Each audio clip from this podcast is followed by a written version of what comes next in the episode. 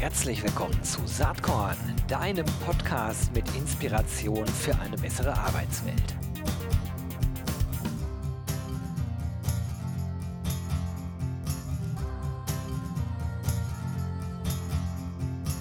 Hallo und herzlich willkommen zum Saatkorn Podcast. Ich freue mich auf die heutige Folge, denn wir haben gleich mehrere spannende Themen in dieser Folge vereint. Erstmal werden wir nachher mit Sicherheit über Mitarbeiterempfehlungsprogramme sprechen äh, und die notwendige Technologie dafür. Super wichtiges Thema, ähm, äh, vielleicht auch ein Dauerbrenner, definitiv eine etablierte Geschichte, wie man an neues Personal rankommt äh, und daher auch sehr wichtig. So, das wäre Thema Nummer eins. Das zweite ist aber auch, ähm, ich spreche heute mit einem ähm, ehemaligen Founder-Team, äh, was ihr Unternehmen an einen größeren Technologiepartner verkauft hat. Finde ich natürlich super spannend aus der HR-Tech-Perspektive, das ist klar. Und dann interessiert mich in dem Kontext auch noch, wie fühlt sich das eigentlich an, wenn das eigene Baby ja groß wird äh, und man ist integriert in was noch Größeres. Eine Fragestellung, ähm, äh, die, glaube ich, relativ komplex ist. Und all das, das können die beiden Herren beantworten, hoffe ich zumindest, glaube ich auch, die heute hier am Start sind. Ihr werdet sie kennen. Die meisten von euch, die sich ein bisschen mit dem Markt auskennen, die werden, äh, wenn ich den, äh, das Wort First Bird nenne, auch wissen, wer jetzt heute hier zu Gast ist. Und ich freue mich total, dass Arnim Wals da ist. Der ist Executive Vice President Dach inzwischen bei Redency. Das ist nämlich das Unternehmen, wo First Bird hingegangen ist. Herzlich willkommen, Arnim. Danke, Herr Gero. Und dann ist Matthias Wolf am Start. Der ist CRO Dach bei Redency. Wir haben eben schon gescherzt, es ist nicht Chief Referral Officer, sondern es ist in der Tat Chief Revenue Officer. Wobei Revenue ja auch mit Referrals gemacht werden soll. Also unter anderem jedenfalls. Herzlich willkommen, Matthias. Servus, Gero. Danke für die Einladung. Ja, freut mich total, dass ihr da seid. Firstbird habe ich äh, lange verfolgt, sicherlich als eins äh, der Pionierunternehmen, was sich mit dem ganzen Thema Mitarbeiterempfehlungen befasst hat. Sehr erfolgreich. Und wir haben im Vorgespräch eben schon drüber gesprochen, seit ungefähr anderthalb Jahren seid ihr jetzt Teil von Redency. Das ist ja ein äh, amerikanisches Unternehmen, also äh, spannende Geschichte. Vielleicht könnt ihr einmal kurz erzählen, wie es dazu gekommen ist. Also ich will jetzt nicht die ganze Founding Story von Firstbird hören, dann wird die Zeit nicht reichen, aber dass ihr nochmal kurz erzählt, wie, wie es dazu gekommen ist, vor anderthalb Jahren da in diesen Dialog zu gehen oder wahrscheinlich eher vor zwei Jahren und dann, äh, dann tatsächlich den, den äh, Exit äh, an der Stelle gemacht zu haben. Ja, genau. Ich, also der, der Dialog hat tatsächlich schon vor einiger Zeit gestartet. Ähm, relativ ungeplant. Also wir sind, äh, wir hatten uns jetzt nicht äh, strategisch hingesetzt und unseren Exit geplant, wie man es immer so glaubt von außen, sondern ähm, es hat sich durch Gespräche entwickelt. Äh, es kam alles durch durch die Idee einer Partnerschaft. Ähm, wir wollten stärker auf den US-Markt. Radency hat nach einem Referral-Provider gesucht, der global ihre Kunden bedienen kann. Und äh, so sind wir über Partnerschaftsgespräche zusammengekommen. Und so nach einigen Monaten Gesprächen ähm, ist es dann von Partnerschaft dann doch vielleicht zu einer Ehe geworden. Ja, wie das manchmal so läuft. Ne? Aber ihr, ihr, ihr, seid beide jedenfalls äh, breitest am Grinsen. Das äh, können die ZuhörerInnen jetzt natürlich nicht sehen, ich aber schon. Äh, anderthalb Jahre sind vorbei. Ähm, meist ist das ja so, dass man als Founding-Team irgendwie dann so ein Earnout hat und erstmal eine Zeit lang auf jeden Fall damit am Start bleiben muss und sollte. Äh, muss nicht, aber sollte. Mhm. Ähm, ihr, ihr wirkt allerdings beide, zumindest jetzt gerade ganz schön entspannt und auch irgendwie glücklich. Also wie, wie ist euer Blick darauf jetzt nach anderthalb Jahren? Ähm, ne, also gerade bei solchen Themen wird es sehr gute Entwicklungen geben, hoffentlich. Und ein paar Sachen sind vielleicht auch echt anstrengend. Vielleicht könnt ihr dazu mal ein bisschen was erzählen. Ich glaube, wir haben da wahrscheinlich sogar unterschiedliche Blickrichtungen drauf. Ich kann mal meinen geben und dann kannst du schauen, was der Matthias dazu sagt. Ähm, na, die Frage kommt natürlich total oft und immer die Frage, wann gründet ihr das nächste, was kommt danach? Und für mich ist, also das, was mich antreibt, ist selbst unternehmerisch tätig sein zu können. Ähm, und ich sage mal, das zweitwichtigere ist eigentlich eher, gehört mir jetzt das alles oder nicht? Und ähm, ersteres ist aktuell der Fall. Ähm, es passieren total viel spannende Sachen. Ähm, wir, wir können das Unternehmen sehr stark mitgestalten aktuell. Ähm, und wir finden auch die Richtung, die Radiancy aktuell geht, spannend. Von daher macht es tatsächlich gerade Spaß und es ist kein Absitzen. Ja. Oh, das hört sich schon mal cool an. Matthias, wie ist deine Perspektive? Ja, auch, auch ähnlich, ähm, weil auch aufgrund der, du hast jetzt meinen Titel angesprochen, dass der sich halt äh, jetzt anders anhört und, und äh, geändert wurde, aber eigentlich das, was ich tue und was ich eigentlich seit äh, Gründung von Firstbird mit Arnim und damals Daniel ähm, gemacht habe, ist sehr ähnlich. Es hat sich internationalisiert, das heißt, was wir machen, ist, dass wir auch ähm, Referral-Kunden außerhalb der Dachregion und außerhalb Europas betreuen dürfen. Und das macht, äh, das ist schon eine Dimension, international tätig zu sein mit großen amerikanischen Unternehmen, das, das bockt. Und, und das Zweite ist, die, die Kultur ist eine sehr ähnliche. Es ist auf Kollegenebene, man versteht sich, man hilft sich, man unterstützt. Es ist fast ein bisschen unamerikanisch familiär. Und das ist vielleicht anders als, als andere HR Tech äh, Zusammenschlüsse bis dato waren. Aber wir fühlen uns sehr wohl. Das Team, in den, äh, das Team in den USA stärkt eigentlich den Standort Wien. Also wir sind, glaube ich, von 50 auf knapp 100 Mitarbeiter hier innerhalb von eineinhalb Jahren gewachsen. Also das wirklich zu ein globales Referral Hub hier ist und wir die Rutsche von, von Radiancy in den Dachmarkt legen. Und das ist das, was Anne, glaube ich, auch angesprochen hat. Wir, wir bauen halt ein bisschen mit anderen Rahmenbedingungen ähm, die Marke hier auf den, auf den deutschsprachigen Märkten auf. Spannend. Ähm, könnt ihr was zur Größenordnung von Radency sagen? Wie viele Leute sind das inzwischen? Wir sind global so knapp 1300 Mitarbeiter. Ähm, in vielen europäischen Ländern, ähm, Singapur, Indien mit dabei, aber Kernmarkt ist nach wie vor die USA, ähm, wo, wir, wo, wir, sehr stark vertreten sind, äh, wo auch der Haupt, äh, Hauptteil der Mitarbeiter sitzt. Und das ist jetzt so, dass ihr für das Referral-Thema quasi global zuständig seid? Ja, ihr nickt beide. Spannender Ansatz. genau, also äh, wir, also wir fühlen uns natürlich, ob man uns das jetzt gibt oder nicht, fühlen wir uns natürlich für das Thema Referrals grundsätzlich mal zuständig. Ähm, und das ist natürlich auch das Coole, jetzt einfach unser kleines Vögelchen, was wir hier in Wien gegründet haben, äh, jetzt bei großen amerikanischen Corporates zum Fliegen zu bringen. Äh, wir starten jetzt gerade mit Firmen wie Disney und Co. und dort, dort Referrals einzuführen.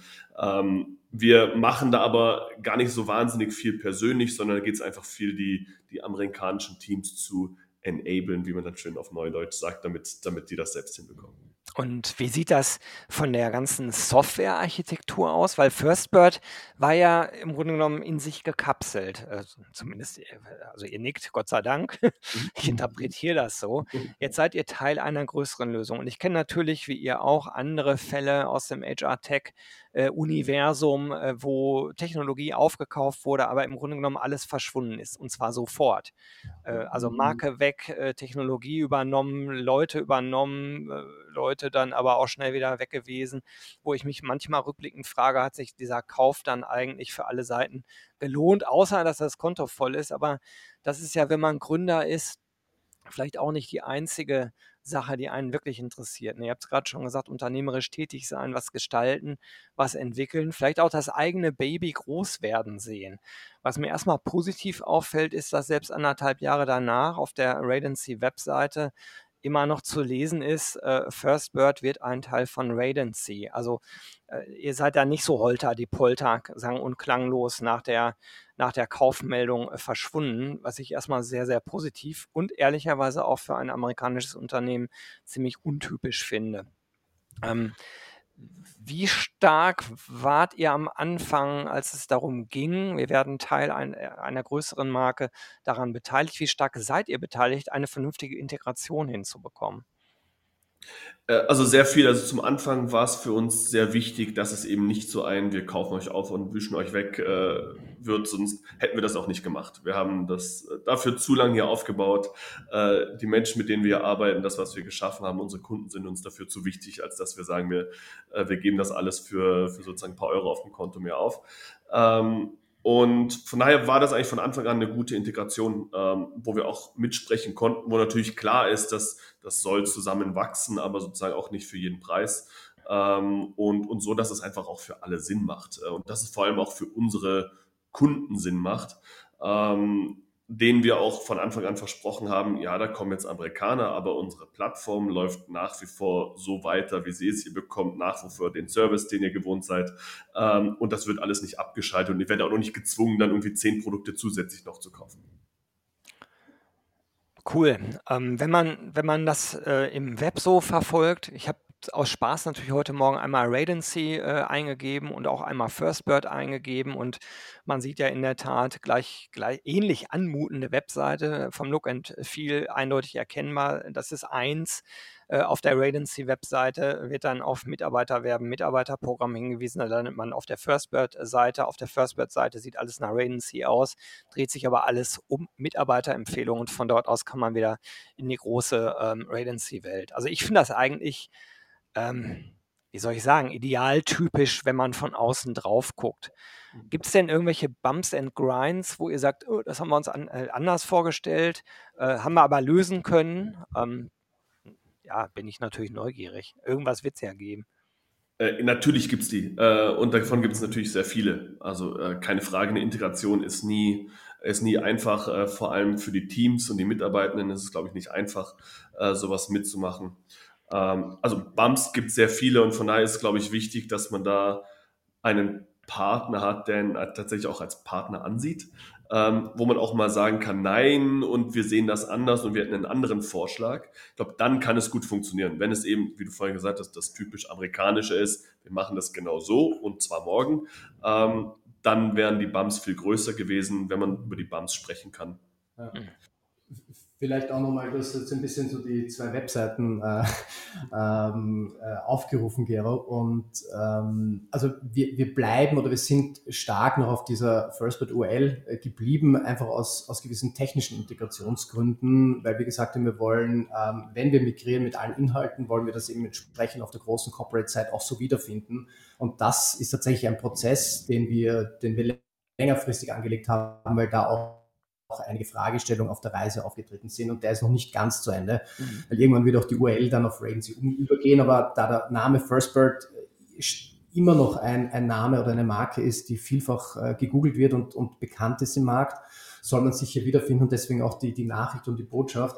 Und viele wissen es auch noch nicht. Also Anfang diesen Jahres haben wir den Markenswitch gemacht. Das heißt, die Marke Firstbird und das gelbe Vögelchen ist dann in Ravency aufgegangen.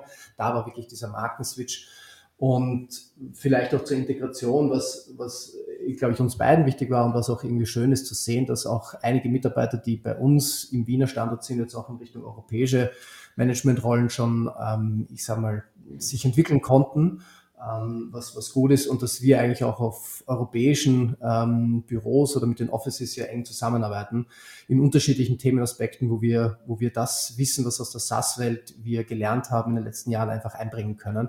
Und es ist fast eine Komponente, die überraschend war. Hm.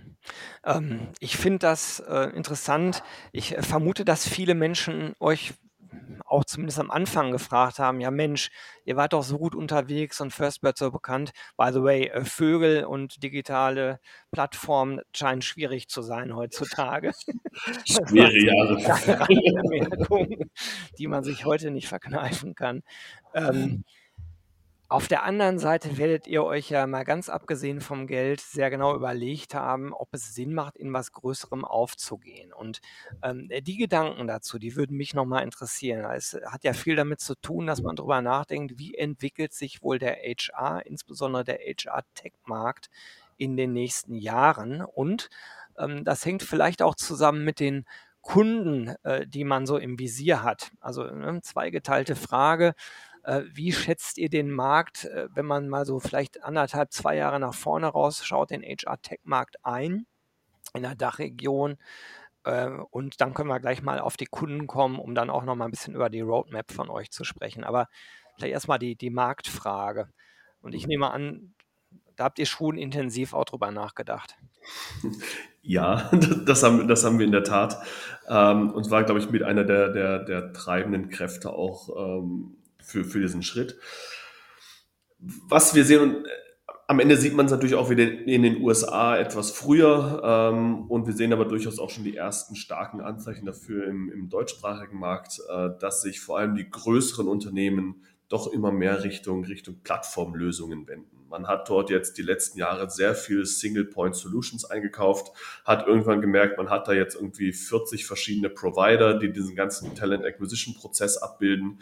Ähm, das ist einerseits so rein aus dem Provider-Management schwierig, das ist aus dem Datenschutz schwierig und das ist aber vor allem schwierig, wenn es um, um, um so eine schlüssige Candidate Experience geht und Und auch wenn es um das Thema Intelligenz geht, da können wir nachher noch ein bisschen tiefer drauf eingehen, aber mal, die, die, die Intelligenz der Zukunft braucht ja die Daten von heute. Und wenn meine Daten in 40 verschiedenen Silos irgendwie sind, dann äh, macht das einfach keinen Sinn. Absolut. Also da gucke ich genauso drauf auf den Markt. Äh, und ähm, ich meine, wenn man ein bisschen mit offenen Augen durch den Markt äh, marschiert, dann stellt man ja eine ganz große Konsolidierungstendenz fest. Ähm, du hast es gerade, finde ich, sehr gut beantwortet aus, aus einer Kundenperspektive. Wer ist schon in der Lage, jetzt hast du gesagt 40, ich würde einfach mal sagen, lass es mal nur sieben Systeme sein oder fünf, fünf Systeme nebeneinander zu betreiben. Äh, das ist ja einerseits eine technologische Frage, aber vor allen Dingen auch eine prozessuale Frage. Und ähm, wenn man dann schaut, demografischer Wandel, der macht ja vor, vor nichts und niemanden halt. Äh, vor zwei Jahren, als die Marktsituation vor der Ukraine-Krise noch deutlich besser war, waren Recruiter auf einmal die Zielgruppe, die am meisten nachgefragt waren. Also ergo, auch in den Personalabteilungen gibt es nicht unendlich viele Leute, die überhaupt sowas managen können. Das sind gleich mehrere Gründe, die dazu führen, ähm, dass so eine Konsolidierung wahrscheinlich äh, äh, nicht nur äh, in Einzelfällen stattfindet, wo man es schon beobachten kann, sondern dass das ein Trend ist, der eigentlich sich entwickeln wird, glaube ich auch. Ja. Vielleicht auch, weil du anfangs jetzt einmal die Frage eingeleitet hast, was waren so die Gründe, ähm, warum wir dann in eine große, in eine größere Gruppe und in ein größeres Produktportfolio ähm, aufgenommen, also quasi hineingegangen sind, war das Thema was Arne jetzt erwähnt hat. Andererseits glauben wir immer noch, dass ähm, das Thema, wenn Unternehmen ähm, das Thema Empfehlungen ähm, global oder mit einer Expertise untermauert ähm, suchen, dann soll das immer noch ein, ein, ein starker, ein starker ähm, Partner äh, sein im Markt. Und diese, und, und, das ist recht schwierig zu spielen, aber ich glaube, es gelingt uns in der Gruppe nach innen hin, das zu verklickern, weil es gab auch die Übernahme von ähm, von Rollpoint durch Jobwide in den USA, also einen großen amerikanischen Player, der eigentlich in Jobwide eigentlich jetzt kaum mehr Präsenz zeigt und sichtbar ist. Und das wollten wir eigentlich sicherstellen, dass Referrals eine, ein, ein starker Pillar bleibt und dass wenn Unternehmen da hier Expertise suchen, wir hier nach wie vor ein guter Ansprechpartner für die Unternehmen sind. Neben dem, dass das Plattformthema ein Teil davon ist, wo wir integrierbar sind und schon integriert worden sind. Ich übersetze das jetzt mal, was ich gerade verstanden habe. Ähm, und ihr könnt gerne sofort dazwischen gehen, wenn ich anfange, Quatsch zu erzählen. Das heißt, als Kunde könnte ich den Teil, den FirstBird abdeckt, also äh, das äh, Mitarbeiterempfehlungsthema, auch isoliert einkaufen und bin nicht gezwungen, sofort auf die ganze Radency-Plattform zu gehen.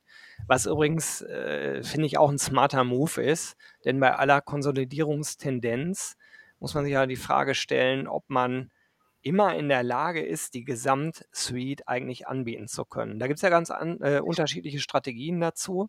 Es gibt ja auch große Player, die sagen, äh, kannst mit uns äh, alles machen, aber muss dann auch übrigens mit uns alles machen, was ich schwierig finde und was, glaube ich, nur bei ganz großen Unternehmen funktioniert und auch nur dann, wenn man ein Lifecycle, ein Sales Lifecycle jetzt aus Sicht äh, von HR Tech ähm, im Kopf hat, der deutlich über anderthalb Jahre hinausgeht.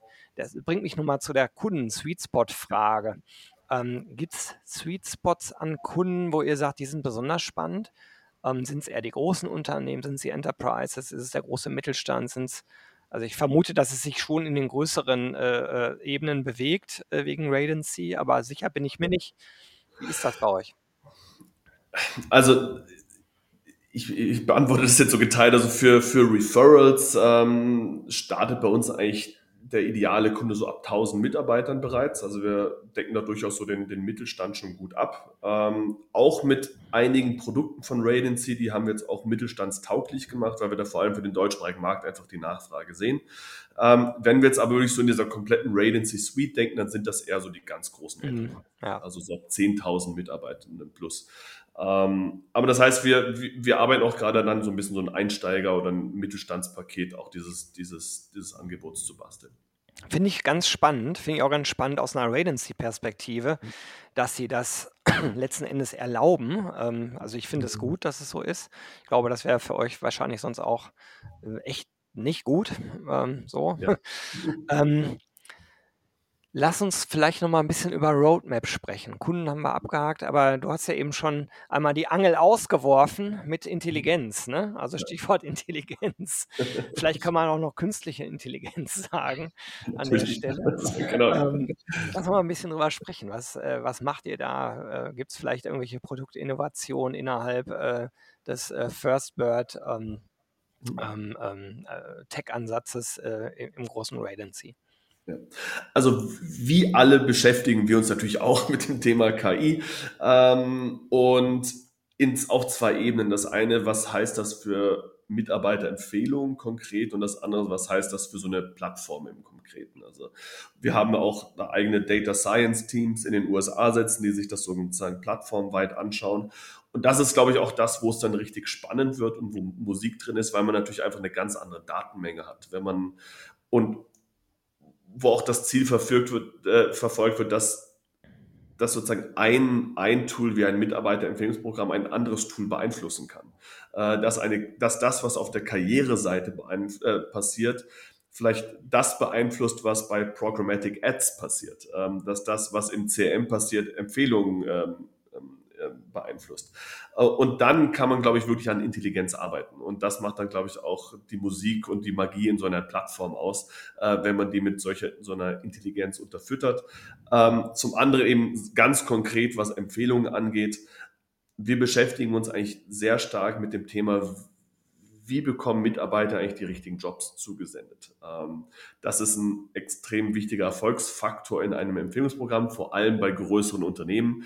Äh, wenn ich da 10.000 Mitarbeitenden drauf habe auf so einer Plattform, jede Woche 100 Jobs schalte, dann muss ich genau wissen, welcher Mitarbeiter kriegt denn welchen Job. Und je intelligenter man das machen kann, desto erfolgreicher ist so ein Programm auch. Was mich an der Stelle mal total interessiert, äh, ich erlebe gerade eine wie soll ich das sagen? Also, das ist ein Hype rund um das Thema Skill Management. Es gibt mhm. mega viele Anbieter, die sich damit auseinandersetzen. Übrigens, äh, es ist oft wird nicht in Lösungen, sondern in Features gedacht, ne? Und oft werden auch nur mhm. Features verkauft. Also, äh, das ist meine Kritik an dieser ganzen HR, Tech und Startup-Welt.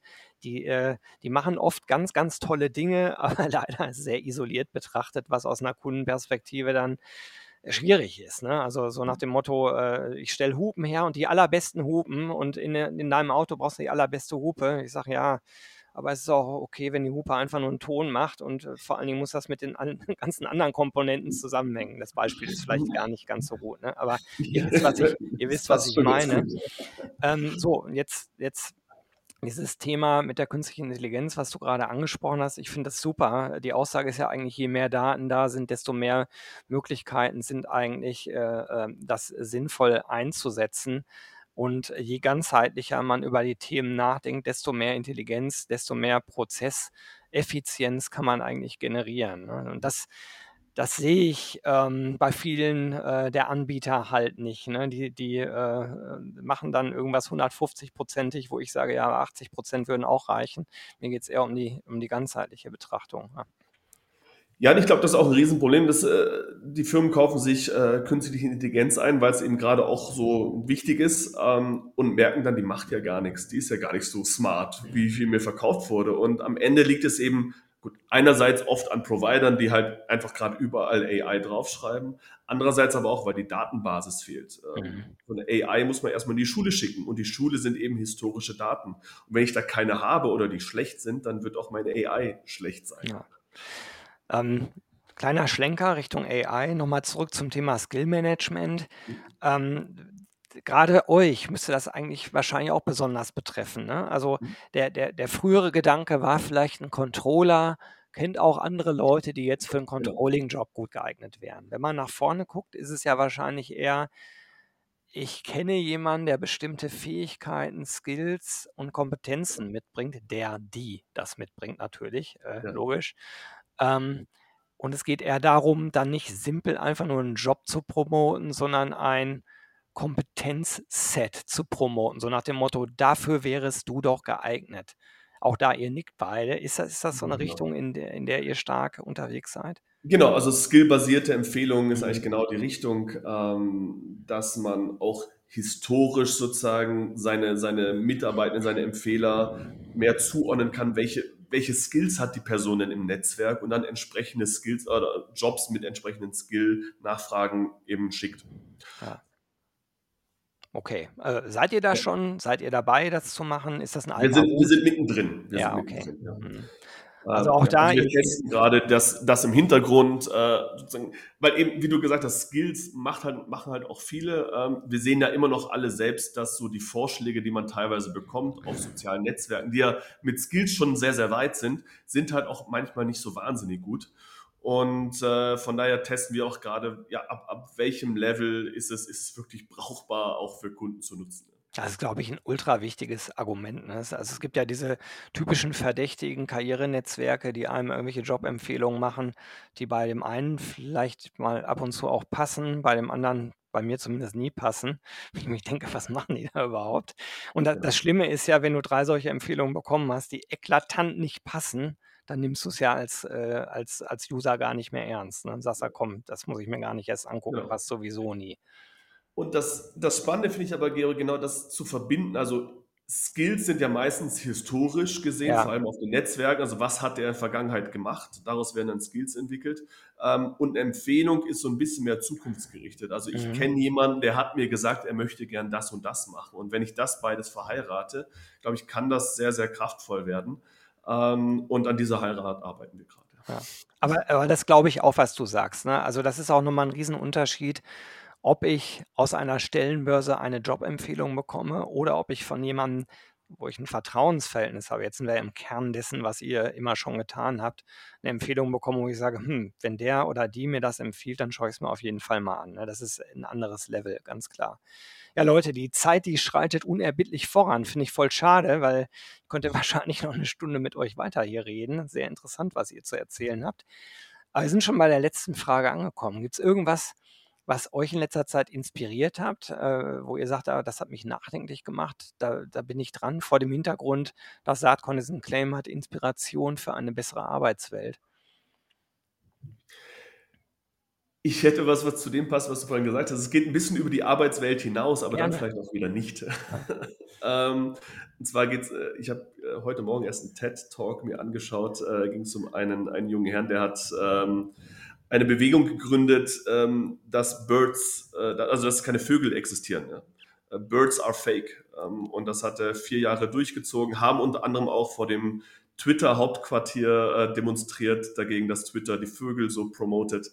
Ähm, und hat dann nach vier Jahren äh, sozusagen offengelegt, dass das alles nur äh, eine, eine, so ein Aktivismus war. Ähm, er wollte sozusagen einfach zeigen, wie, äh, wie, äh, wie Conspiracy Theories sozusagen groß gemacht werden und aufgenommen werden und hat das alles so nachgezeichnet, wie Medien dann sowas aus, aufnehmen, was ja eigentlich komplett wirr ist, aber trotzdem, trotzdem äh, Interesse weckt. Und er hat dann eine interessante Sache gesagt. Er hat gesagt, er hat das eigentlich selbst angenommen, dass er das so sehr humoristisch eigentlich sehen kann, wenn Leute auf ihn zukommen und ihn fertig machen, wie dumm bist du denn? Und Vögel gibt's natürlich. Ähm, dass er das so ein bisschen durch seine humoristische Person sehen kann, aber er hat gesagt, eigentlich ist er in die Person reingerutscht, in diesen, äh, in, in, in, diesen Conspiracy Theorist und, und hat sich total angegriffen gefühlt. Ähm, und hat gemerkt, dass er immer mehr von den Leuten weggerückt ist, die ihn da so angegriffen haben und gesagt haben, wie dumm er doch ist. Und dass, dass, dass man ja eigentlich genau das das damit nicht erreicht, äh, dass die Leute sozusagen nochmal nachdenken, vielleicht sich ein bisschen mehr der Realität zu wenden, wenn man sie, wenn man sie angreift, sondern eher ein bisschen das, das im Hintergrund darum versteht lässt sich jetzt vielleicht über ein paar Brücken mit, mit, der, mit der Arbeit auch verbinden, aber fand ich eine, eine, einen sehr, sehr spannenden Gedanken an. Ich finde es mega spannend, habe es parallel gegoogelt. Der Typ heißt Peter McIndoe. Ich hoffe, ich habe es richtig ausgesprochen. Und ich werde diesen Talk einfach mal in den Show Notes verlinken, wie ich natürlich auch die First Bird und die Radency-Seite verlinken werde. Matthias, gibt es von dir auch noch irgendwie einen Gedanken? Ähm, ich, ich habe tatsächlich während des Podcasts ein bisschen nachgedacht, da du die Frage uns zu Beginn gestellt hast. Ähm, also Inspiration vielleicht nicht, aber für mich irgendwie total schön, weil jetzt auch äh, vor kurzem die Zukunft Personal war und man wird immer noch so, so oft und sehr häufig und im total ähm, Positiven auf die Marke Firstbird angesprochen, wo wir uns eigentlich schon, weil du gefragt hast, ist es immer noch unser Baby, äh, eigentlich ist es nicht mehr. Wir sind schon Teil des Neuen und nach vorne schauen und ich glaube, das, was irgendwie schön ist, ähm, es wird geschätzt, was du gebaut hast und, und trotzdem ist es gut für uns, nach vorne zu schauen, weil irgendwie das Neue zu bauen noch spannender ist. Aber das Alte zu schätzen, was du mal ähm, irgendwie entwickelt hast.